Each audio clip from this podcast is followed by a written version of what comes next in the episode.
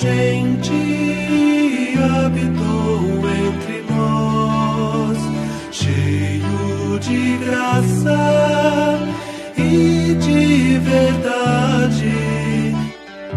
Você está ouvindo o podcast do Guilherme Kerr. João capítulo 6, versículos 41 até o 59.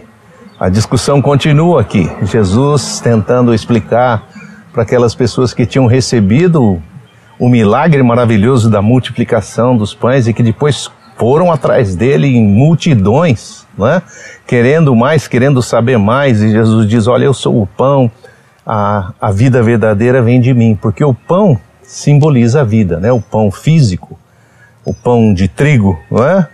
ah, ou qualquer outro tipo de pão, mas o pão simboliza, vamos dizer assim, o básico da nossa vida. E Jesus simboliza o básico do relacionamento com Deus. Então ele está dizendo, esse milagre todo tinha um intento apenas, mostrar que todos nós precisamos nos relacionar com o autor da vida. A partir, a partir disso, os judeus passaram a falar mal a respeito dele, por ele ter dito: Eu sou o pão que desceu do céu comentavam uns com os outros: Pão do céu, coisa nenhuma. Esse é o filho de José, isso sim. Conhecemos o seu pai, conhecemos a sua mãe, e agora ele vem dizendo: Eu sou aquele que desceu do céu? Jesus, porém, lhes respondeu: Parem com essa fofoca. Ninguém é capaz de se achegar a mim, a não ser que o Pai que me enviou coloque esse desejo em seu coração. E essa pessoa eu ressuscitarei no último dia. Porque os profetas já deixaram isso registrado. Todos receberão instrução diretamente de Deus. E todos os que ouvirem a voz do Pai e a acolherem se achegarão a mim. Ninguém jamais viu o Pai, mas aquele que foi enviado pelo Pai já tem vivido na presença do Pai. Então, uma discussão interessante, Jesus discutindo com os seus próprios conterrâneos, um judeu discutindo com outros, não é? Porque Jesus humanamente nasceu em Judá e era um judeu, e está discutindo com os outros judeus que queriam alegar que eles tinham sim Moisés e Moisés tinha produzido para eles um pão que veio do céu. E aí Jesus diz: Não foi Moisés que deu aquele pão a vocês, foi o Pai. E aí eles estão dizendo: Mas como esse cara pode dizer que o pai dele é Deus? O pai dele é José, a mãe dele é Maria. Nós sabemos quem ele é, sabemos de onde ele vem, sabemos aonde ele mora. Tipo assim, às vezes há muita familiaridade quebra o nosso senso de de dignidade, né? Familiaridade excessiva pode, não necessariamente, né? Mas pode quebrar o nosso senso de dignidade ou de respeito, que é o que acontece aqui. Aí ele diz assim: ninguém jamais viu o Pai, mas eu vi, eu tenho vivido na presença do Pai. Ou seja, ele está dizendo: a minha relação com o Pai é diferente da de vocês. A minha relação com o Pai é singular. Digo novamente, verdade absoluta. Toda pessoa que crer em mim tem a vida sem fim. Eu sou o pão da vida. Os antepassados de vocês comeram o maná no deserto e depois morreram. Daí ele vai fazer, ah, vamos dizer assim, uma explicação um pouco mais profunda. O maná foi um pão físico, provisório, para uma necessidade provisória, uma necessidade de não ter aquilo que você precisa para a subsistência imediata, sendo suprida por Deus, de fato por Deus, não por Moisés, mas por Deus também um milagre. Mas ele está dizendo assim: o pão do milagre de Moisés, depois todo mundo que comeu aquele pão, na hora sobreviveu, mas um dia mais tarde morreu. Eles não, não ficaram eternos porque comeram daquele pão, não é isso? Diferente do pão que desce do céu, do qual eu estou falando. Quem comer desse pão jamais conhecerá a morte. Então ele está fazendo uma diferença entre o pão que Moisés lhes deu e o pão que ele, Jesus, estava lhes oferecendo. O pão de Moisés supre sim, mas você morre depois. O pão que eu dou supre também, só que você não morre mais. Você tem vida para sempre. Eu sou o pão da vida que vem da parte de Deus, e todo que comer deste pão viverá para sempre. Esse pão é que eu estou dando a vocês, e é o meu próprio corpo oferecido para trazer verdadeira vida ao mundo. Aqui é uma coisa interessantíssima, né? Se referindo aqui ao que depois se tornou conhecido né, na história e na igreja como a ceia do Senhor, como a, a celebração de gratidão da ceia do Senhor, que é o pão, Jesus é este pão. Quando na ceia nós quebramos o pão, partimos o pão, repartimos o pão e comemos o pão, ele está dizendo: Esse pão sou eu que dou a vida ao mundo. Mas entre os judeus a discussão continuava forte. Como é possível uma pessoa dizer que vai nos oferecer para comer da própria carne do seu corpo? Quer dizer, mais uma vez interpretaram literalmente aquilo que Jesus estava dizendo. Mas Jesus não deixou por menos.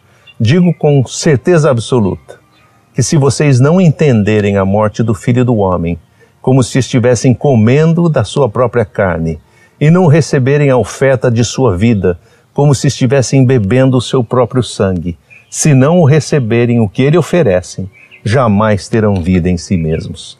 Ou seja, se não houver da nossa parte, claro que não é comer e beber do corpo e do sangue que não está mais presente ali, mas você, se você não entender que você está participando intensamente, que a morte de Jesus é na verdade a nossa morte, que a vida de Jesus é a nossa vida, que quando ele morreu, nós morremos com ele, que quando ele ressuscitou, nós ressuscitamos com ele. Se você não for capaz de entender essa inclusão, que nós estamos incluídos na sua morte, você nunca vai entender a vida eterna. Provavelmente vai entender tranquilamente a vida passageira a vida aqui, como ganhar um pão, como sustentar-se com o pão, por que, que o pão é importante, por que, que as coisas materiais são importantes, e a maioria das pessoas entende esses valores. Mas os valores eternos são mais profundos, porque tem a ver com a nossa identificação com Jesus na sua morte e na sua, ressurrei e sua ressurreição. Por isso é que nós participamos da ceia, por isso que nós tomamos o pão e bebemos do cálice. Vou dizer outra vez: quem come da minha carne e bebe do meu sangue tem vida sem fim, e no último dia eu o levantarei da morte. Porque a minha carne é comida que alimenta, e o meu sangue é bebida que satisfaz. São palavras duras, muitas vezes foram interpretadas de maneiras errôneas, mesmo no início da era cristã. Os romanos pegavam essas palavras e interpretavam como se os judeus fossem, como se os judeus, como os judeus convertidos, como se os cristãos fossem antropófagos, eles eles estão querendo comer e beber da carne de uma pessoa, ah, não entendendo nem o que Jesus falou e nem o que significava de fato tomar do pão e beber do vinho. Porque a minha carne é comida que alimenta, o meu sangue é bebida que satisfaz. A pessoa que come da minha carne e bebe do meu sangue vive perto de mim e eu vivo junto dela. Ou seja, todo o intento aqui é de dizer de uma identificação profunda. Eu estou tão perto de Deus, tão perto do que Jesus fez, tão, eu estou acolhendo e estou crendo de tal maneira que a, a vida dele é a minha vida, a carne dele é a minha carne, o sangue dele é o meu sangue. Eu vivo agora na autoridade da vida dele, não mais na minha própria, na autoridade da minha vida, e eu produzo mais do que a minha vida física humana poderia produzir, mas aquilo que a vida de Deus em mim pode produzir. O Pai que me enviou é o dono da vida, e eu vivo por causa da vida que ele me dá. Da mesma maneira, quem se alimenta de mim recebe a vida verdadeira. Ou seja, do mesmo jeito que eu vivo a minha vida através do Pai, vocês vão poder viver a vida de vocês através de mim e da minha vida. Da mesma maneira, quem se alimenta de mim recebe vida verdadeira. Entendem agora que esse é o pão que desceu do céu? E não aquele que seus pais, que os seus antepassados comeram e no final acabaram morrendo? Quem come do pão, desse pão, tem a vida verdadeira, tem a vida sem fim. Toda essa conversa aconteceu dentro da sinagoga em Cafarnaum. Então hoje eu só quero convidar você a entrar nesse nível de identificação com Jesus, confiar nele, sem ficar pedindo mais milagres e mais milagres para crer mais, mas simplesmente tomar posse daquilo que ele já fez, da morte que ele já morreu, da ressurreição que ele já ressuscitou e participar da vida de Jesus, porque quem participa da vida de Jesus recebe vida que não tem fim. A vida dele é uma vida sem fim, a vida do próprio autor da vida, tá bom? Boa semana para você, Deus te abençoe.